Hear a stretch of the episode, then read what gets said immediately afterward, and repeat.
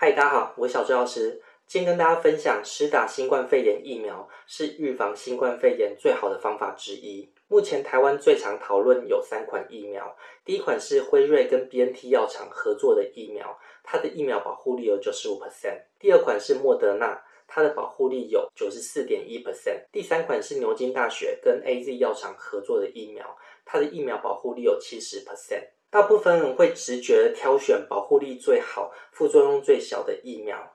虽然台湾已经取得了 A Z 疫苗，但是很多人还在等辉瑞 B N T 药厂的疫苗，还有莫德纳的疫苗，因为保护力九成，看似远大于 A Z 药厂的七成，但是疫苗保护力根本不是评估疫苗有没有效最重要的指标。嗨，大家好，我是用专业说白话、讲重点、不废话的小周药师，你正在收看小周药师聊长照。疫苗保护力到底是怎么计算的呢？以莫德纳药厂在美国进行的第三期临床试验为例，总共收了三万多名受测者，实验分为疫苗组和安慰剂组，采一比一随机施打。实验期间，总共有一百九十六人感染到新冠肺炎。如果这一百九十六个人，他在疫苗组还有安慰剂组各占一半的话，代表这个疫苗的保护力为零，因为不管有没有打疫苗，得到新冠肺炎的比例是一样的。但实验结果显示，得到新冠肺炎的这一百九十六人当中，有一百八十五人来自安慰剂组，只有十一人来自疫苗组。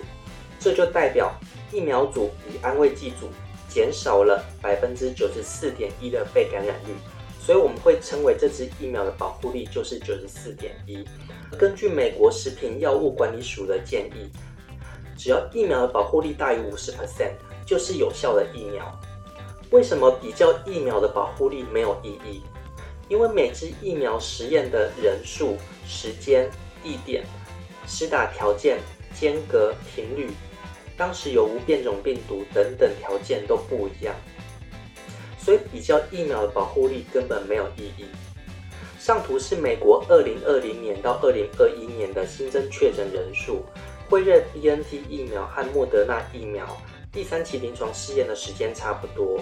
Johnson Johnson 疫苗实验的时间在疫情的高峰，所以相较前两款疫苗，Johnson Johnson 疫苗的受测者接受到病毒的机会更高。其他品牌的疫苗可能多次在英国、南非、巴西经过多次的临床试验，虽然。上面这些图没有明显标示实验的品牌还有时间，但是大家可以想象，不同的临床试验，它的受测者接受到病毒的机会大不同。更何况还有后来的变种病毒发生。如果真的要比较不同品牌的保护力，就要在相同的时间、地区招募到相同类型的受测者，这样测出来的数据才有意义。还有右下角的图是我发现大陆的图形长得跟别人非常不一样，所以特地放上来跟大家分享。更何况，实打疫苗目的不是追求百分之百的不感染，而是降低重症、住院还有死亡的风险。以上这些合格的疫苗都可以做到，所以现阶段你可以实打到的疫苗就是最好的疫苗。有些人不打疫苗的原因是担心副作用。新冠肺炎疫苗常见的副作用有。注射部位疼痛、疲倦、头痛、肌肉痛、关节痛、畏寒、发烧，发生的比例和各品牌稍微有点不同。但是不管是疫苗或药物，有效果也会伴随着副作用，所以只要好处大于坏处，就是值得服用或施打。那显然市面上所有新冠肺炎疫苗都值得施打，还有很多人不想施打 A Z 疫苗的原因，就是担心血栓的风险。发生脑血栓的机会为十五点三万分之一，死亡的机会为一百四十万分之一。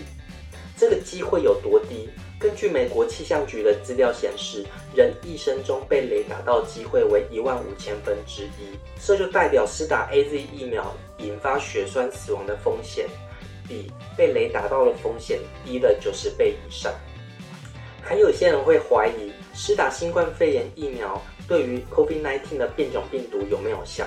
根据实验显示，A Z 疫苗对于英国变种病毒有七成的保护力，辉瑞和莫德纳的疫苗对于英国变种病毒有九成的保护力。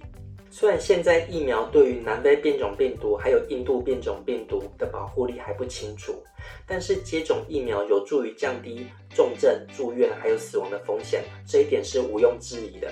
还有些人觉得说，不是有群体免疫吗？那别人去打疫苗之后，我也可以获得群体免疫。我们先来解释什么是群体免疫。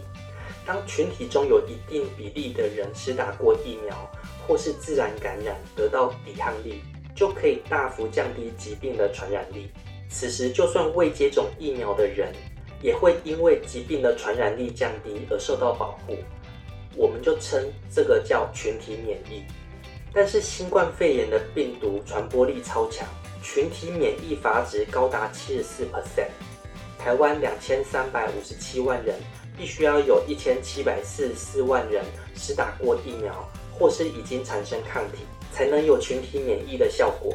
以目前台湾施打的人数来看，要达到群体免疫还有很长的路要走。目前谁可以施打疫苗，还要去哪里打？卫福部将公费接种的对象分为：一是医事人员，二是中央及地方政府防疫人员，三是维持社会运作之必要人员。四是安阳养护日间社福等长照机构的受照顾者、照顾者及工作人员。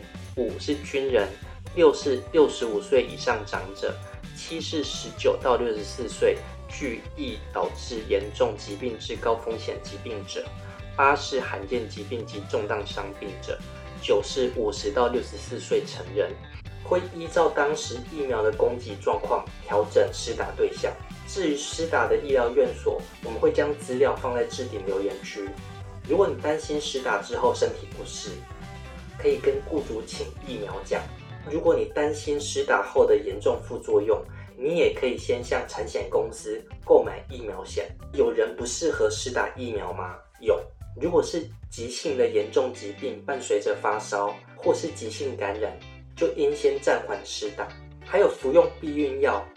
或是接受荷尔蒙治疗的人，最好先暂停二十八天以上，再接受 A Z 疫苗的施打。十八岁以下的年轻人，因为还没有完成临床试验，所以也还不建议施打。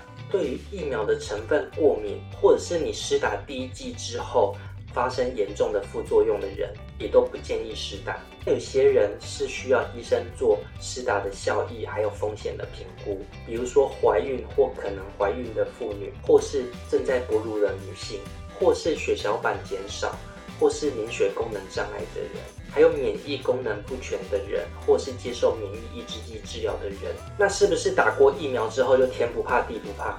当然不是。首先，你打完疫苗之后要先过两个礼拜才会产生保护力。那即使你有保护力之后，还是有少数的机会罹患新冠肺炎。罹患新冠肺炎之后，你可能表现的是轻症或是无症状，但是你还是有可能会传染给别人。所以施打疫苗之后，还是建议要勤洗手、戴口罩，跟他人保持社交距离，这样才可以降低被感染和感染别人的机会。所以结论就是，施打新冠肺炎疫苗就是目前预防新冠肺炎最好的方法之一。而且你可以打到的疫苗就是最好的疫苗。